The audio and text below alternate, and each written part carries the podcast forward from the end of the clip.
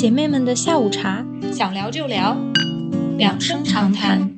可能没有哪个女生的小的时候的生活中是没有台偶吧？他们可能会把我的腿打断。他又没有上帝的视角，他自己其实是非常稳定的。三个人里面只有他自己以为自己是瞒住了所有人。大家好呀，我是不想打工的打工人小陈。大家好呀，我是想发 paper 的博士生 Cici。今天想要跟大家聊一个永恒的话题——爱情。对，今天我们想要从一些偶像剧的角度来切入，去探讨一下在女性角度下的爱情。其实一聊起爱情的话，我想大部分女生的爱情启蒙应该都是从一些媒介上面得来的。在我小的时候，我最早对这种朦朦胧胧的感情有意识的时候。其实最早我记得就是那种动画片里面嘛，因为那些动画片像什么《虹猫蓝兔七侠传》啊那些，友情夹杂着爱情交织的那种感情。然后再长大以后，我觉得就是那些偶像剧会影响着我，因为我妈或者是我小姨他们的影响，他们当时就会看这种偶像剧，然后我当时也会跟着他们看嘛。然后反正大概四五年级的时候就会接触那些台湾偶像剧。其实偶像剧里也是刻画了，就是各种各样的爱情嘛。嗯，我听你说的时候，我就一直在疯狂点头，我特别特别的认同。我最早的时候可能也是看动画片吧，像你说的《虹猫蓝兔》，还有一些当时很小众的日漫，但是我已经记不清楚名字叫什么了。它里边也会有一些对爱情的描写，但是因为写的很隐晦嘛，其实那个时候可能确实还分不太清楚。那个时候，因为自己也很小，确实是分不太清楚这种友情、爱情之间到底会有什么不一样的区别。就是觉得，就是一些玩的很好的小伙伴，他很喜欢他，他们之间很喜欢，但是还不是很理解这种喜欢到底是一个什么样的感情。再之后呢，就是偶像剧，我觉得那个时候真的台偶就是盛，真的是盛行的时代呀。我感觉，对，对于九零后、零零后、零零后可能还好，对于九零后、九五后来说。哇，真的可能没有哪个女生的小的时候的生活中是没有台偶吧？就是我感觉那个时候台偶真的是给了我很多对爱情的认知，就各种各样的角色，各种各样爱情之间的相处的方式，算是我的一个爱情的启蒙吧。是的，而且我想了一下，为什么我会如此热衷的喜欢当时会去看台湾偶像剧？因为在当时的我。早恋、恋爱这种事情，在我们家绝对是一种禁忌，你知道吧？就是可能我要是做了这种出格的事情，我他们可能会把我的腿打断的这种程度了。所以我当时根本就去搞爱情的话，我可能是觉得这个是羞耻的，是一个很坏的事情，是一个坏学生才要去做的事情。但是我又很羡慕，并且是向往，我觉得很酷，所以我当时只能通过看那些偶像剧来排解这种情绪纠结的想法。又向往又又排斥，就是这种感觉。那说到偶像剧，你觉得你心目中台偶里边的 top three 是什么呢？我心里的话，那《恶作剧之吻》的话，在我心里无疑是要排第一的。然后第二名的话，大概《微笑 Pasta》。然后最后还有一个是第三公主小妹吧，那这个纯纯是因为想成为亚洲首富 黄甫雄的孙女黄甫山，有着财力的加持。哎，对对对，主要还是想要自己也想要被寻回去当公主。就小时候真的是看电视剧的时候，每天晚上睡前脑中的小故事都是电视剧里发生的情节，假装自己是女主，自己会怎么样？是的，我还记得当时公主小妹的那个家豪华到，我觉得我我前段时间还在 B 站上刷到过，然后放到现在都毫不过时。其实要相比于后来大陆翻拍的一些剧来说，真的要好好多好多。我记得当时后来再翻拍像《流星花园》啊什么那种，一起来看《流星雨》这个很经典的台词端木竟然带我去了美特斯邦威。啊，这个就 这方面的刻画真的差好大。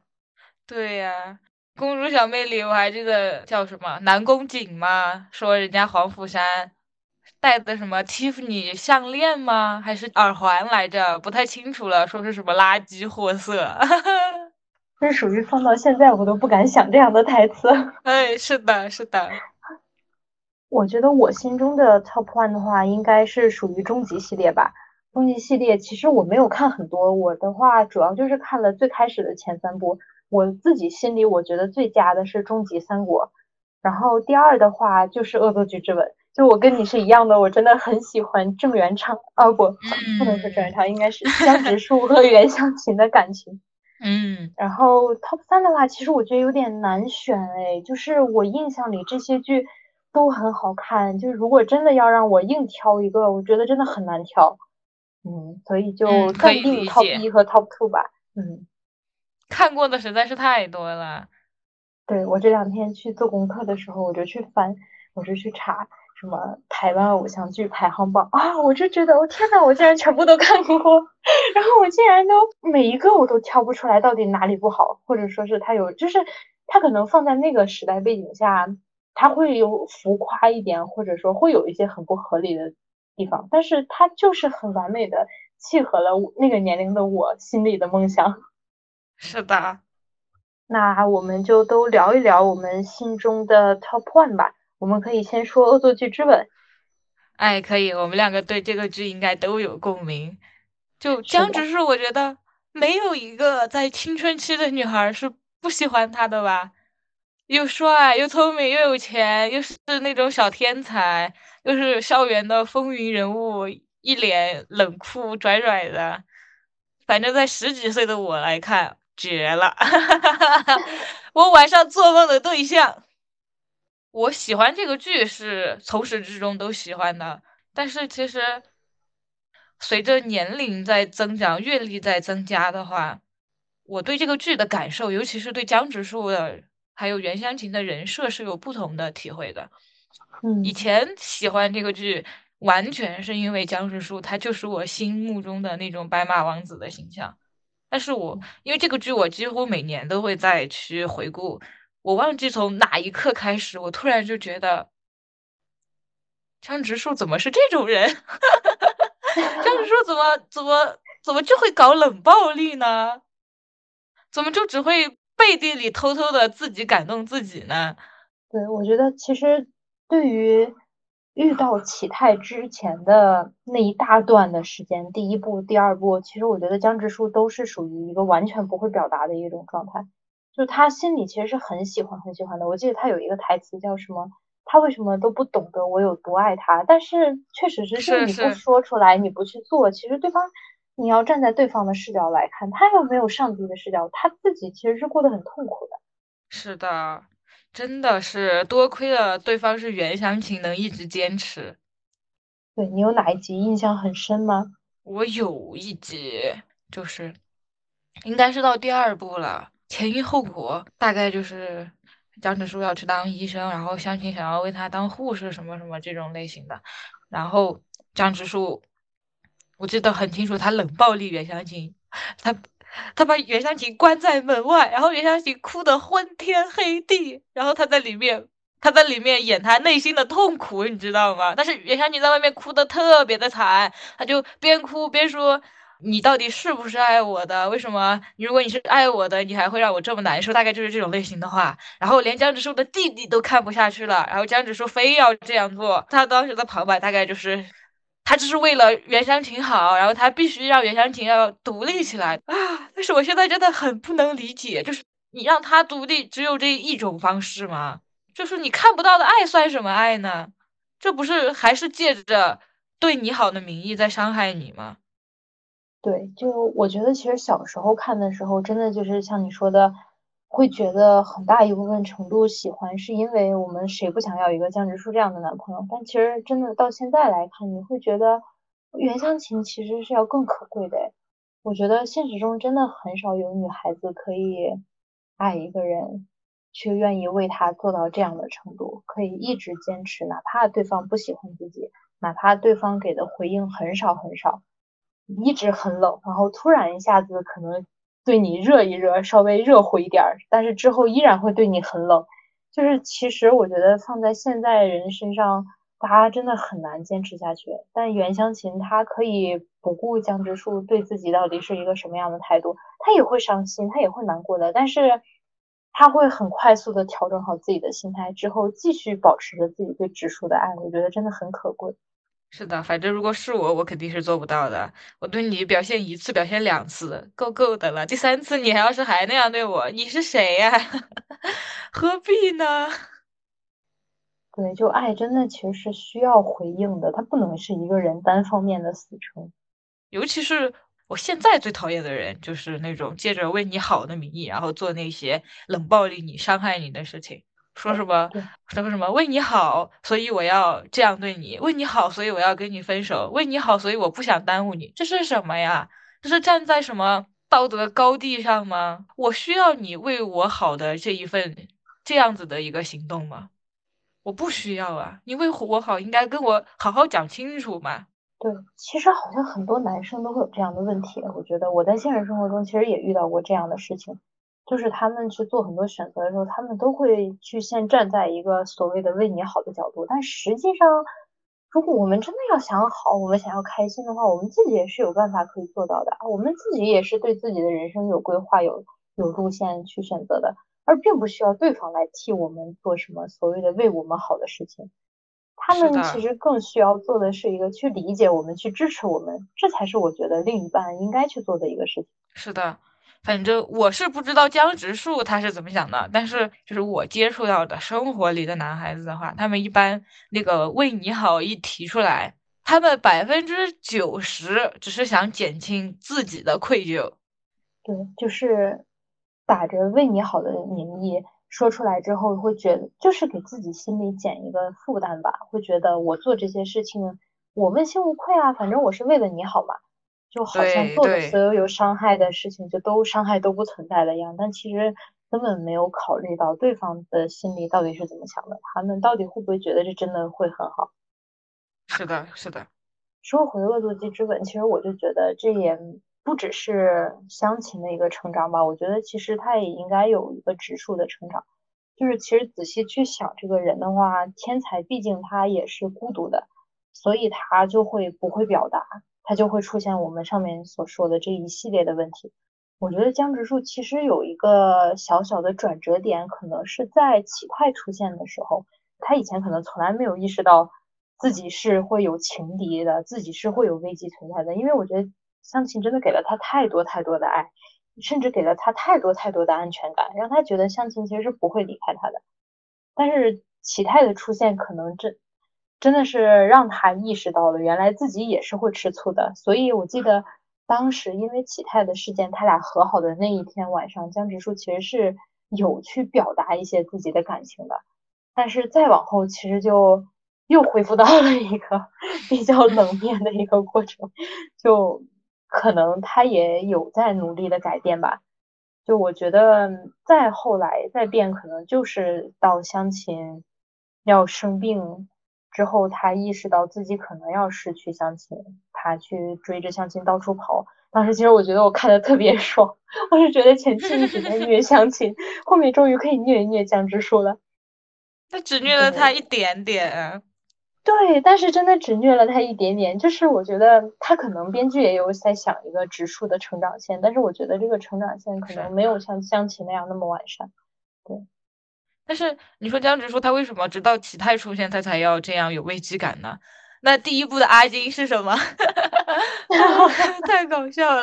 阿 他可能阿金也太惨了，他可能吧，他可能就没有把阿金当成一个威胁，因为袁湘琴可能一直也没有表露出来自己会喜欢阿金。哎呀，笑死了！阿金还入不了他的眼，不配成为他的竞争对手。阿金其实，阿金这个人设其实是我还蛮喜欢的一个人设，就是在中间有一段时间我看《恶作剧之吻》的时候，可能是高中的时候吧，我觉得其实如果是我，我反而可能会去选阿金了。对，就是可能真的就是随着长大，抛除了对于江直树的这个滤镜之后。就慢慢慢慢会发现，其实哦，这个剧真的很厉害，它很厉害，就是它可以把每一个人物形象都塑造的特别特别的饱满。是的。我就记得有一集好像是袁湘琴在一个话剧社吗，还是什么社团的时候，就她其实是不想去当那个什么所谓的网球女神，还是什么不想去穿上那一身戏服去拍照的。然后江直树他看到了袁湘琴在被一群人欺负，他远远的看了一眼，他就走了。但是那个时候，旁边的阿金奋不顾身的冲到了人群中，把湘琴救了出来。哇，那一刻我就觉得，如果我是湘琴，我一定会动心的。我不懂为什么湘琴不会对阿金动心。哎呀，阿金站在湘琴背后太多太多次了。嗯。说到汪东城的话，那其实他在你那个 top one 的剧里，我觉得应该 应该是很不错的。是的，是的，我最喜欢的终极系列里边，真的汪东城演了两部是主角吧？就他的，我觉得终极系列真的很牛的一点就是，他打造了一个完全全新的一个宇宙观，就很像是美国漫威系列的这一个系列，他创造了一个新的世界观，而且他前面这几部。就环环相扣的，所有故事线都是可以串起来的，而且逻辑都是可以自洽的，就特别特别的吸引人。就我觉得我以前是在看偶像剧的时候，我是没有觉得没有发现还有这样子的稀奇的设定的。就虽然现在看起来你会觉得特别特别中二，但是在那个年代，就好像中二也不是什么很大的问题，就反而就反而会觉得这个题材特别的新颖。而且我最喜欢的终极三国呢，其实。呃，王东城他不是主角，他的主角其实是一个现在已经是大叔了吧，他不火，他真的一点都不火，他就是一个很认真的在搞音乐的人。当时公司跟他说，你拍这个戏可以让你为了这个戏写歌，让你去宣传你的作品，所以他就接了。然后我记得我当时磕的这个 CP。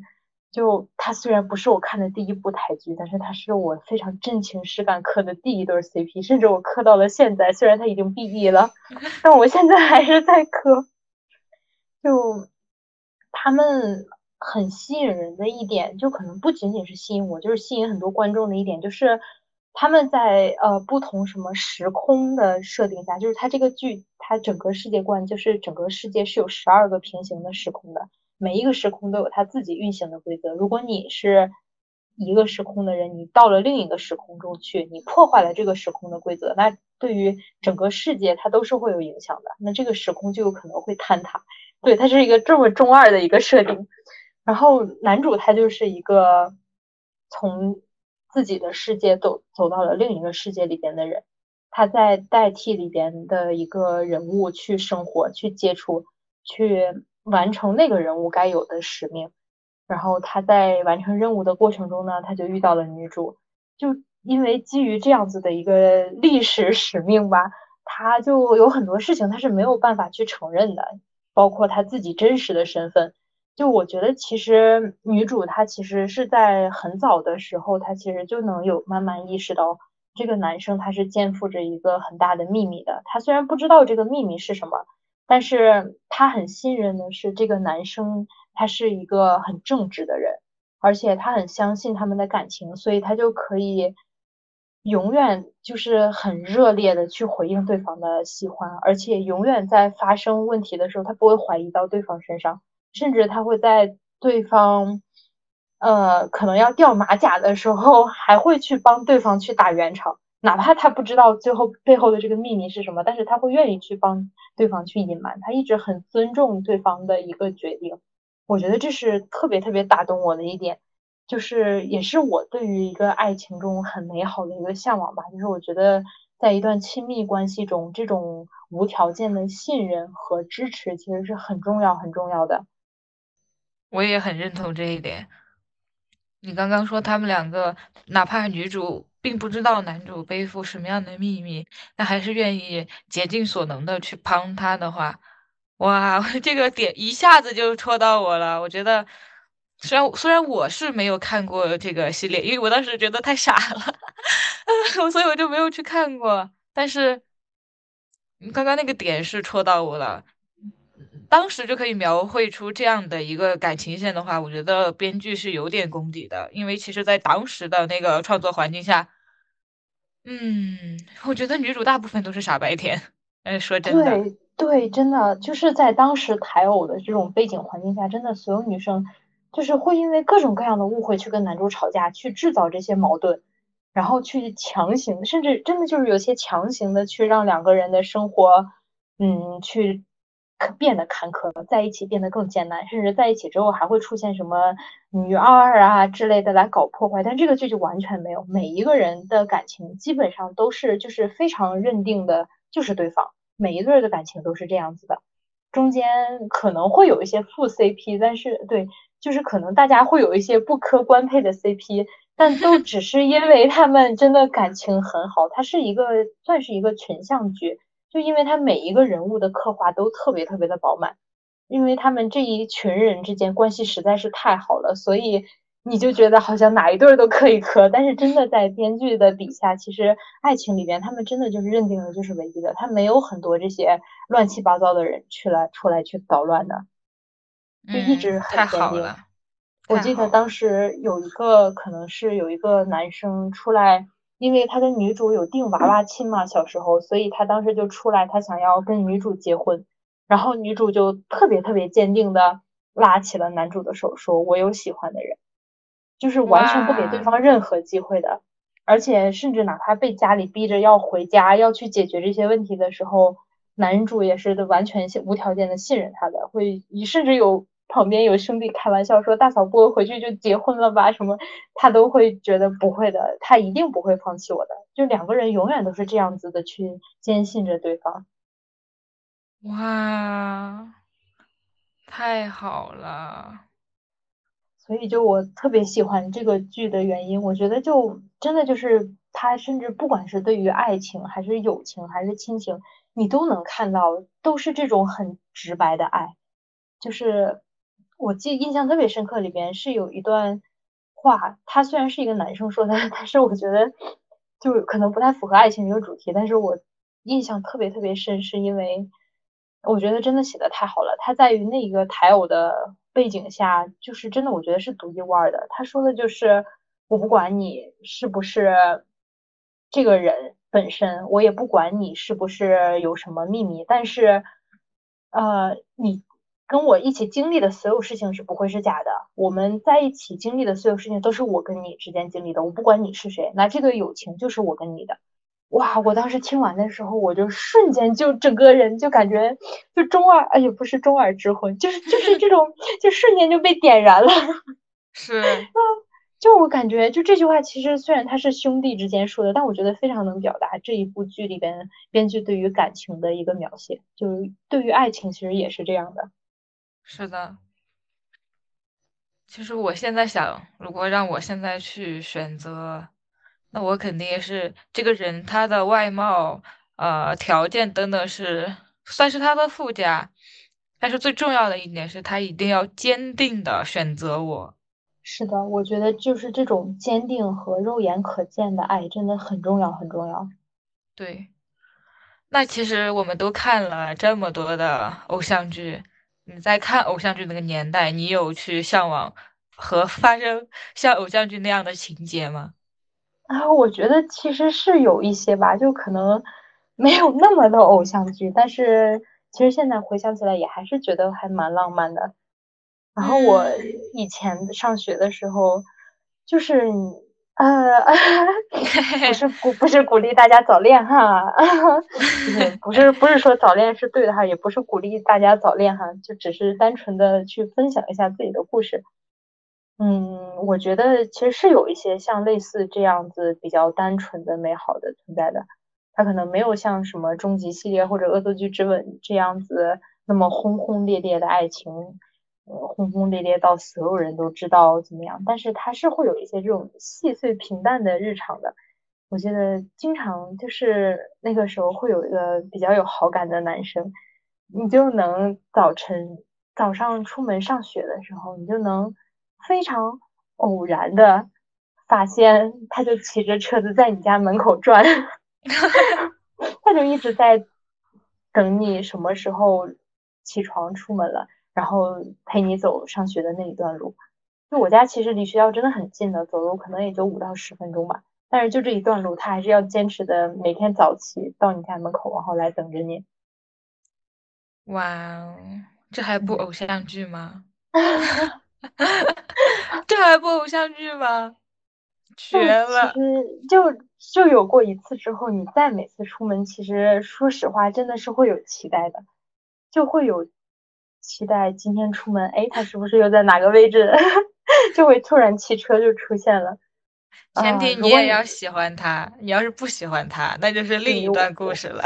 我们其实当时因为是做同桌嘛，所以接触会比较多，就。就可能有的人就会觉得没有必要啊，反正上学了，你们做同桌也可以接触嘛，对吧？你像那个时候早晨上学又很早，晚上放学也很晚，其实每天接触时间很多的。就有的男生他可能就会觉得没有必要去为了多这一点点的时间来跟你相处，就还要专门的来门口去接你啊或者怎么？但是他他确实会，你想想其实还是蛮甜的。那他这个男生还是一个心思还是有点细腻的人。对对，他对我很好的，还是，嗯，再然后就是再往后的日子吧，就是，对我跟就是那个轰轰烈烈的啊，对我跟那个 之前那个男生，我们是没有没有在一起了，所以就只是感觉是属于青春期的小美好吧。然后再就是再次重申一下哈。我不鼓励大家早恋，而且我们现在也已经分手了，就大家都是好聚好散的。我只是觉得，不管分不分手嘛，这个感情还是很美好的，没有必要去否定的。所以我觉得很美好的事情可以拿来给大家分享。就是高中的时候，因为我们不是同一个班嘛，就呃见面的机会就不是很多，所以你经常就是我个子比较高嘛，座位有时候会比较靠后，会靠门一点。有时候他们班提前下课了，我们班没有，你就 能看到从窗户里看到他，为了偶遇你，反复的从屋子里出来上厕所接水，再上厕所再接水，就一个课间要出来好多好多趟，就只为了中间见你那一下跟你打个招呼。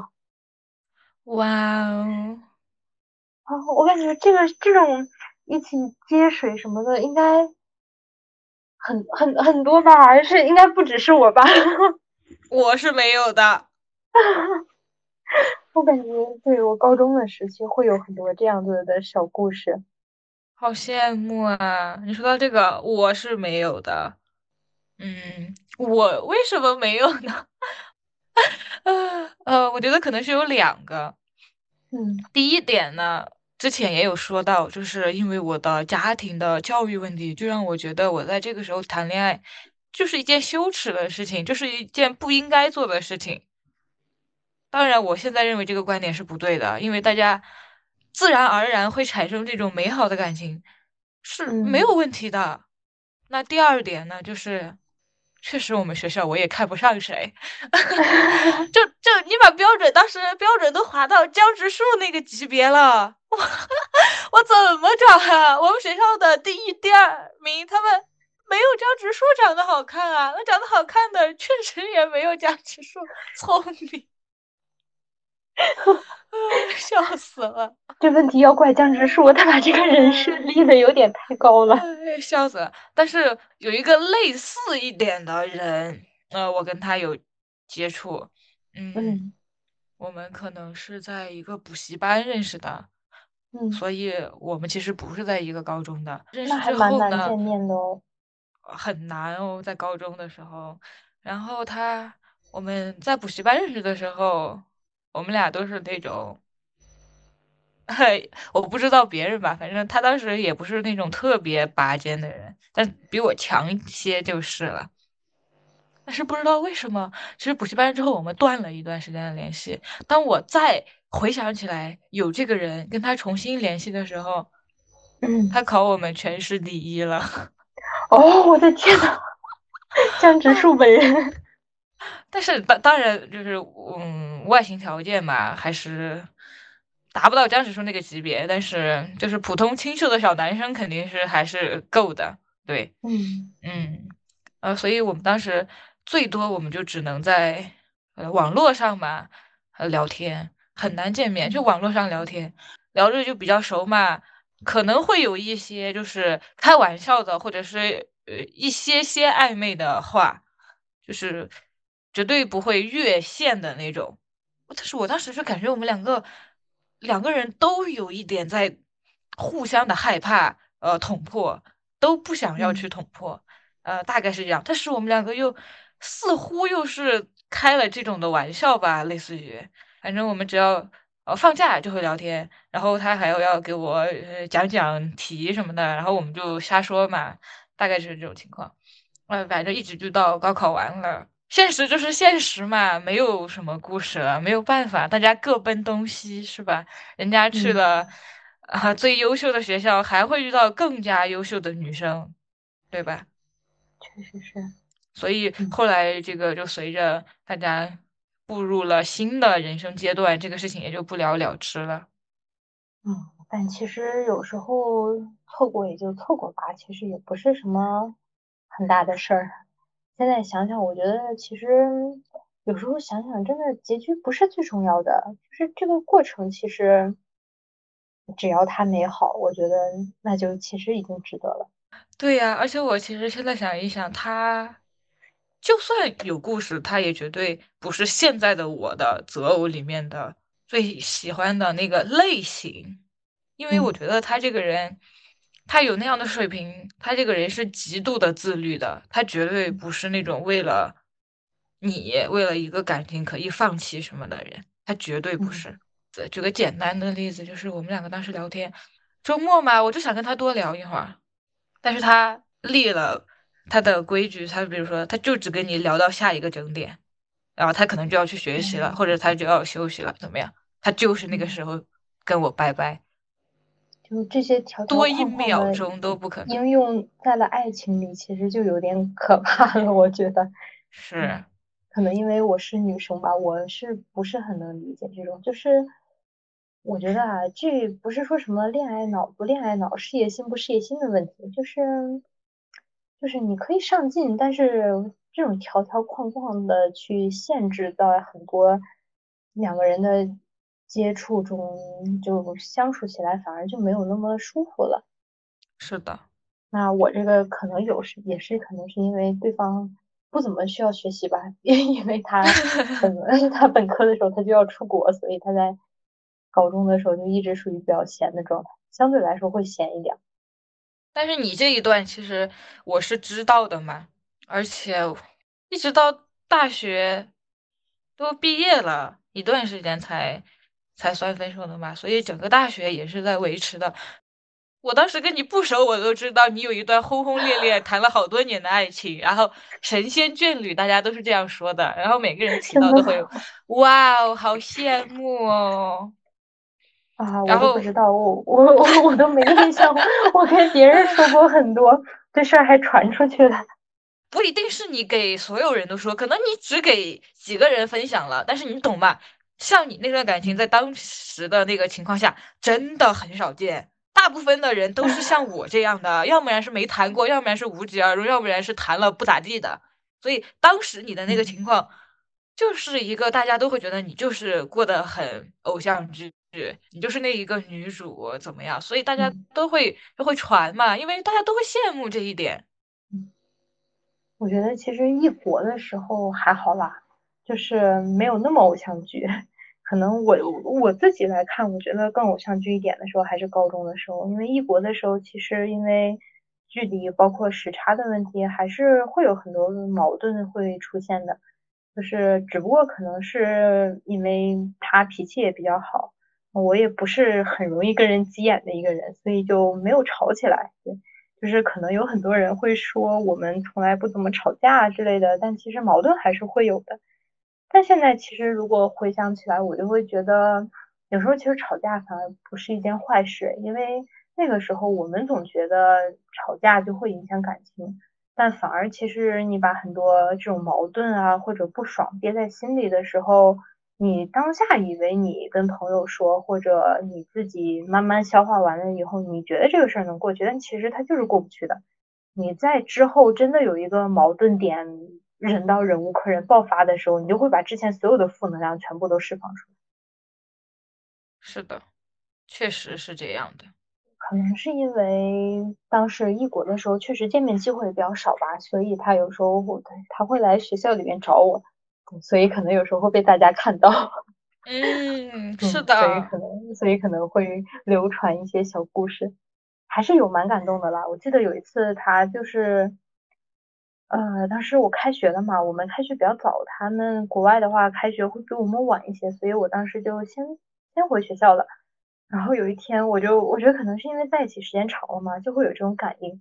就是我那天我就有预感，我感觉他要来找我，然后我就跟我室友说，我说我觉得他要来找我，他可能会瞒着我突然出现。我室友跟我说不可能，怎么会？怎么可能？肯定不会啊，哪有人能想到这种事情？然后第二天一早的时候，我室友就接到了他的电话，说你能不能把他骗出来？然后我室友给我发消息说的是你猜的好准啊，笑死！然后就三个人里面只有他自己以为自己是瞒住了所有人。我天呐。然后我们两个就一直在寝室里憋笑，然后我就。整理一下自己的表情，我要假装不知道，然后很惊喜的出去假装去拿外卖或者拿快递啊！你怎么来了？救命！他是不是觉得自己可聪明了？真的，他觉得我一点都察觉不到。但但说实话，确实是没有什么门路可以查的。我也没有去，我们又没有什么绑定的定位啊，或者什么，当时也没有那种就是。一定要视频或者什么的习惯，所以其实是真的是一点征兆都没有的。但是不知道为什么，就那一天一直心里有一个预感，然后就发现它真的发生了。我只能说哇哦，也 不用哇哦了，现在已经没有结果了，不是吗？我哇哦主要还是因为，如果是现在的我，我肯定不会再去羡慕就是别人的爱情怎么样的嘛，因为现在成熟了，爱情什么的。不是说你做的越抓嘛越让人感动就是好的，只是说以前的我，尤其是在读初高中的我，如果看到这种情况，真的是啊羡慕坏了。是我高中其实好多这种小故事，我都不敢跟别人说的，因为当时 我们班主任其实是有知道我们谈恋爱，但是班主任呢就很就很生气嘛。所以我记得有一次班会的时候，班主任就真的非常阴阳怪气，就基本上就是变相在报我身份证号了，就是就差直接点名字了，然后就大概就是把我骂了一顿。之后我们有过一个短暂的分手的阶段，对，就是就是他认为的分手是对我好，因为他觉得他无所谓了，他反正是要出去嘛，他觉得，嗯，但是我还是要高考的嘛，我还是要认真学习的，然后他就用了他认为好的这个方式。然后就直接就跟我分手了，对。那其实，在当时跟你分手，说不定会是另一种的影响你学习。对对，是这样的。我觉得其实真的分手的那段时间，是我完全不在状态的一段时间，反而感情比较稳定的时候，其实那段时间回家也还是属于就是比较开心，然后做作业的话也是比较集中注意力的，甚至。有时候心情好，还会愿意多刷两道题，也不知道为什么，可能有什么大病。那反而是因为分手的时候，对，确实是会。所以我觉得，其实有时候早恋其实是不影响学习的，但是怕就怕在因为思想不成熟，所以没有办法去控制好这个走向，又没有办法控制好自己内心的这个波动，然后最后分手啊，或者什么这些事情，其实是会影响学习的。但是后来就是他可能也意识到了自己的错误之后，我们俩就又复合了，所以才有后面嘛，包括像谈这么多年，嗯，对。但当时的时候再复合的时候，我就不敢太张扬了，因为我很怕班主任再骂我，然后我们就会偷偷的去传一些信息，然后还要假装两个人是分手的状态。我觉得当时特别搞笑，就是在学校楼道里，明明两个人是故意见的。但是我们要假装没有看到，然后直到走近的时候看到对方两个人很特别特别抓马的同时转身，假装特别不愿意看到对方的样子，演给班主任看嘛，想着。然后当时就是造成的风评，就是所有人都认为我们两个分手了，甚至认为我们两个人互相看不上眼。我记得我当时扭头走的那一瞬间，我听到他们班女生在我旁边。就小声的在八卦了，跟他们朋友说什么？哦，看来这两个人妥妥的分了，分的彻彻底底的。笑死！结果是演的，没有办法，因为那个时候我就很怕我班主任会告到我爸妈那边嘛。嗯，而且他就是你知道那种当着全班的面直接去点名批评，他也不是说是像一些老师那种可能会把你叫出来单独去跟你说你不要谈恋爱呀或者什么会影响学习之类的，那不是这样，他是会直接就是在公然的在全班面前去羞辱你这样的一个状态，所以就嗯，其实心理压力会很大，所以后来那段时间就有点演了，就不是很就真的不是很愿意去把这个事情再公开。会觉得公开的话，其实心里反而会更痛苦一点，而且就确实可能那个时候也还有点不懂事吧，就还觉得就很偶像剧，就哪怕自己现在看来，其实也不喜欢这样的桥段了，甚至其实不喜欢，因为什么，包括像这种怕影响学习、分手啊什么，就会觉得这些事情确实有点太抓马了。就我朋友经常说我，他就说。我感觉你怎么什么抓马的事情都能发生在你身上，别人生活都平平淡淡的，你怎么三天两头尽是事儿？哎呀，笑死了！就是像你这种事情，我是断然不会发生的。哎，我觉得家庭教育真的是有很重要的一部分关系。对，而且我觉得这个是有点适得其反的，因为我就是想了一下，我大学谈的那一段恋爱，嗯。初中不是因为我喜欢对方，纯是因为两个人比较熟，然后对方也追我，然后我觉得我到年龄了，是时候了，我可以谈一次，而且有那种感觉是我终于读大学了，我终于可以谈了，有这种感觉在里面，所以导致我当时的那一次就不是特别的谨慎，在我现在想来的话，当然那一次那一次之后我就想想明白了。还是不能因为为了谈恋爱而去谈恋爱，不能因为对方追你你就降低你的要求，还是要有自己的标准，然后还是要看对方是到底符不符合你。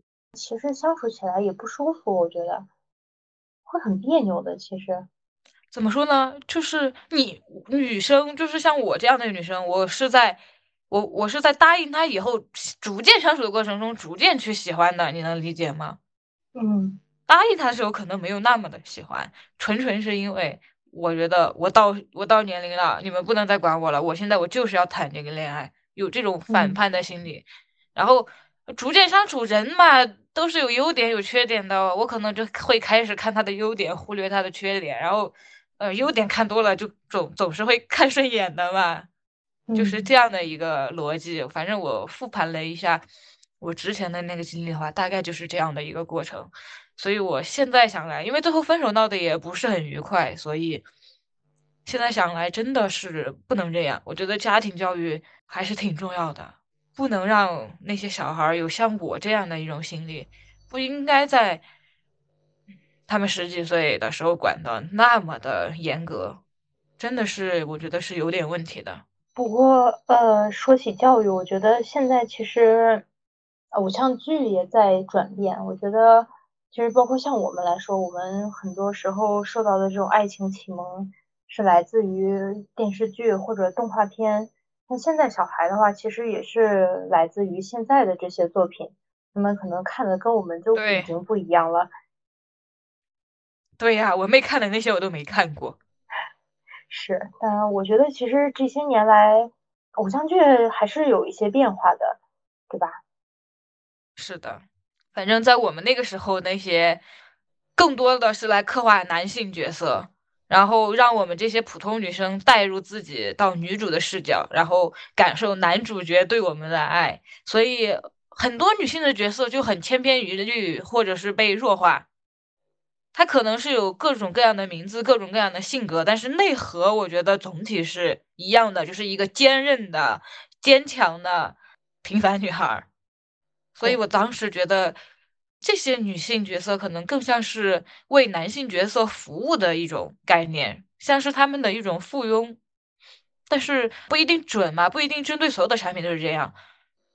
对，而且我觉得，其实随着现在大家意识到了这种平等的观念，包括像女性意识的觉醒，现在很多电视剧女性的其实人物形象是开始逐渐变得丰满的，从以前很多的这种。对，就像你说的，男性的附庸，慢慢慢慢，其实会变到我们是互相的一个吸引的一个状态，而不是以前的像你说的这种靠男人或者说是去靠男性的一些钱或者权利去做成很多事情。是的，对，而且我我还蛮喜欢，其实现在很多很新颖的设定的，就是它会基于一些不同的剧情的发展，像去年很火的《司藤和荣耀》，我觉得都是很优秀的作品。像荣耀，他们也是可能在上学的时候会互相有好感，但是并没有在一起。但是不妨碍他们在十年之后会各自被对方的身上的亮点所吸引。一个是非常优秀的女明星，一个是很厉害的航空工作人员。我觉得这就是一个势均力敌、平等的爱情。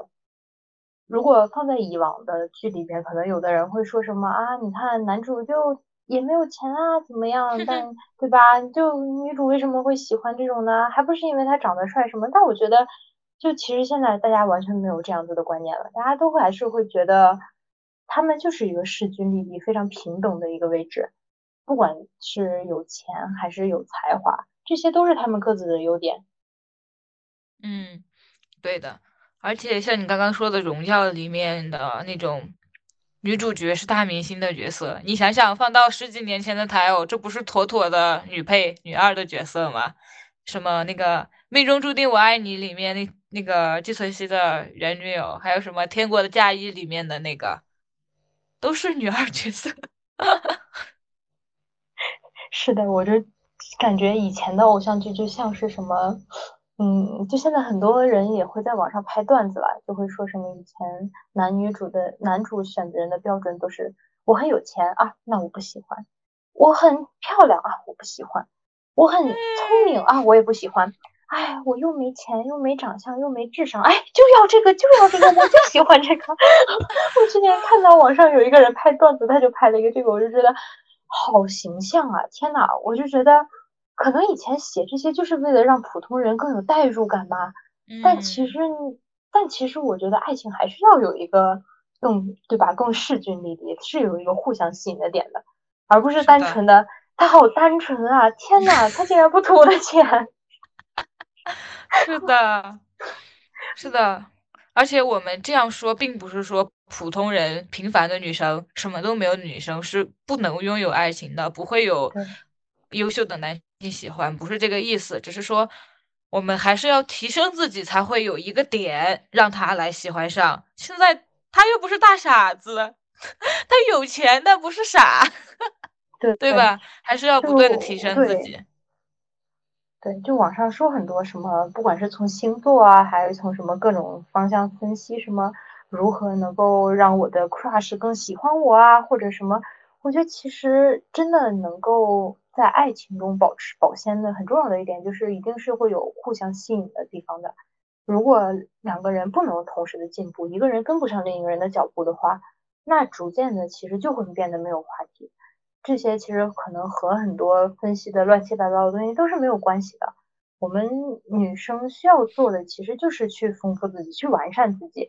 只有当你自己足够强大、足够优秀，你自己身上有闪光点，你很自信的时候，那这个时候你出门，所有人的目光都会在你身上的，大家都会喜欢你的。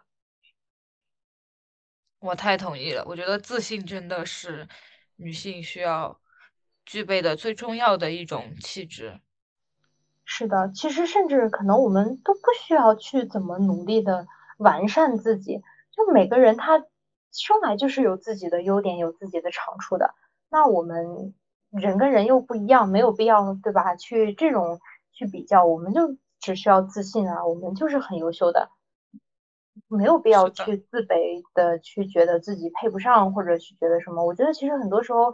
女生在爱情中容易被 PUA，什么就是还是会有一些觉得不够自信啊。我不是说女性被 PUA 是因为女生的问题，我一定要澄清，就是我是觉得呃，女生首先是要出于我们自身来说，我们是需要自信起来的，然后男生就应该去尊重女性，不应该去有一些像 PUA 这样子的行为。而且我觉得自信的人，他的人生是会开挂的。是的，这些点都是在一段感情中非常重要的。是的，那你呢？你你现在你觉得你选择你男朋友，你之前你觉得会有什么变化吗？我选择我男朋友，嗯，坚定的选择他的原因啊，就是因为我觉得他有一个非常稳定的情绪，这一点就是我所不具备的啊。我不是也跟你刚刚也讲了吗？我跟我妈一顿大吵，然后我们全家的那个状态是怎么样？他挂我电话，我把他呃删除，就是这种状态。但是在他和他的家庭是不会出现这种事情的，从来不会吵起来，而且他跟我，他也从来不会。挑起事端，一般都是我才会挑起事端。不管我说什么，就是不管到底是因为我说了什么，或者是当下有什么特别紧急的情况，以前的我一定是煤气罐一点就着，完蛋了，就是那种，然后坐立不安，然后什么办法也想不到，然后就觉得啊，完蛋了，完蛋了，就是这种。但是他不会，他很稳定的情绪，他想的绝对是第一下是先解决什么样的事情。嗯，我举个事情嘛，就是前段时间我那开车，然后他坐副驾，我开车，我把别人车撞了。当下我就觉得啊，我怎么做出了这样的事情？我好后悔，我特别的懊悔。我为什么不能多看一点，多小心一点？那个刹车怎么不能踩一下？为什么我不听？呃，他在旁边说的怎么样？对，然后他就反正非常冷静的处理嘛，在旁边。然后首先是先安慰我，稳定我的情绪，就跟我说。这撞一下肯定是一个新手司机上路的必经的过程，呃，没有什么问题，很正常。而且，呃，有保险公司在，有他在，啊，别人也不是什么非常难缠的人，大家都说清楚，都不容易，是吧？然后反正稳定下来我的情绪，然后他再去想办法怎么解决别人车的问题，大概就是这样。他能给我提供一些我的情绪价值，他很稳定的内核。我觉得在这种打压式教育的家庭中长大的孩子，真的真的会受不受不住这种温柔的男孩子。我也是感觉，如果像你说的这种事情发生在我或者我的家庭里面，第一反应父母一定是会先要教训你的，一定会先指责你为什么会怎么怎么，你为什么不能怎么样，而不会有人先顾及到你是不是其实也意识到自己不对，也会害怕。是的，我觉得这样子温柔的男孩子真的好好。嗯，对，所以我们其实呃这一期节目从偶像剧开始聊，一直聊到我们自己的爱情的这种经历啊小故事，其实呃更多的是想分享给大家吧生活中的一个美好，还有就是想要去嗯。想要去聊一聊我们现在女性的一些择偶的观念，就是其实我们，呃，我们不是说不喜欢，我们现在其实大家对于爱情更看重的还是不是所谓的那些偶像剧里的那样子的什么男主到底要有多帅或者多有钱，而更在意的其实是爱情相处中的这种温柔细腻的感情，还有这种平等条件下的互相吸引。互相的尊重以及信任和坚定的选择，而且我也想补充一下，有不管在什么时候、什么年龄，有这种萌动的感情是绝对没有问题的，属于一段非常美好的回忆。是的，而且其实呃，管每一段爱情它的结局到底是什么样。没有必要去太执念于一些放不下的感情，或者说是走不出分手的痛苦。我觉得感情嘛，其实最重要的还是相处的这个过程。不论结局是什么样，只要我们的回忆是足够美好的，这个故事你回头很放心的去给别人讲出来的时候，你自己也还是能感受到这份美好。那它其实，在你的生命中的这个意义就已经存在了。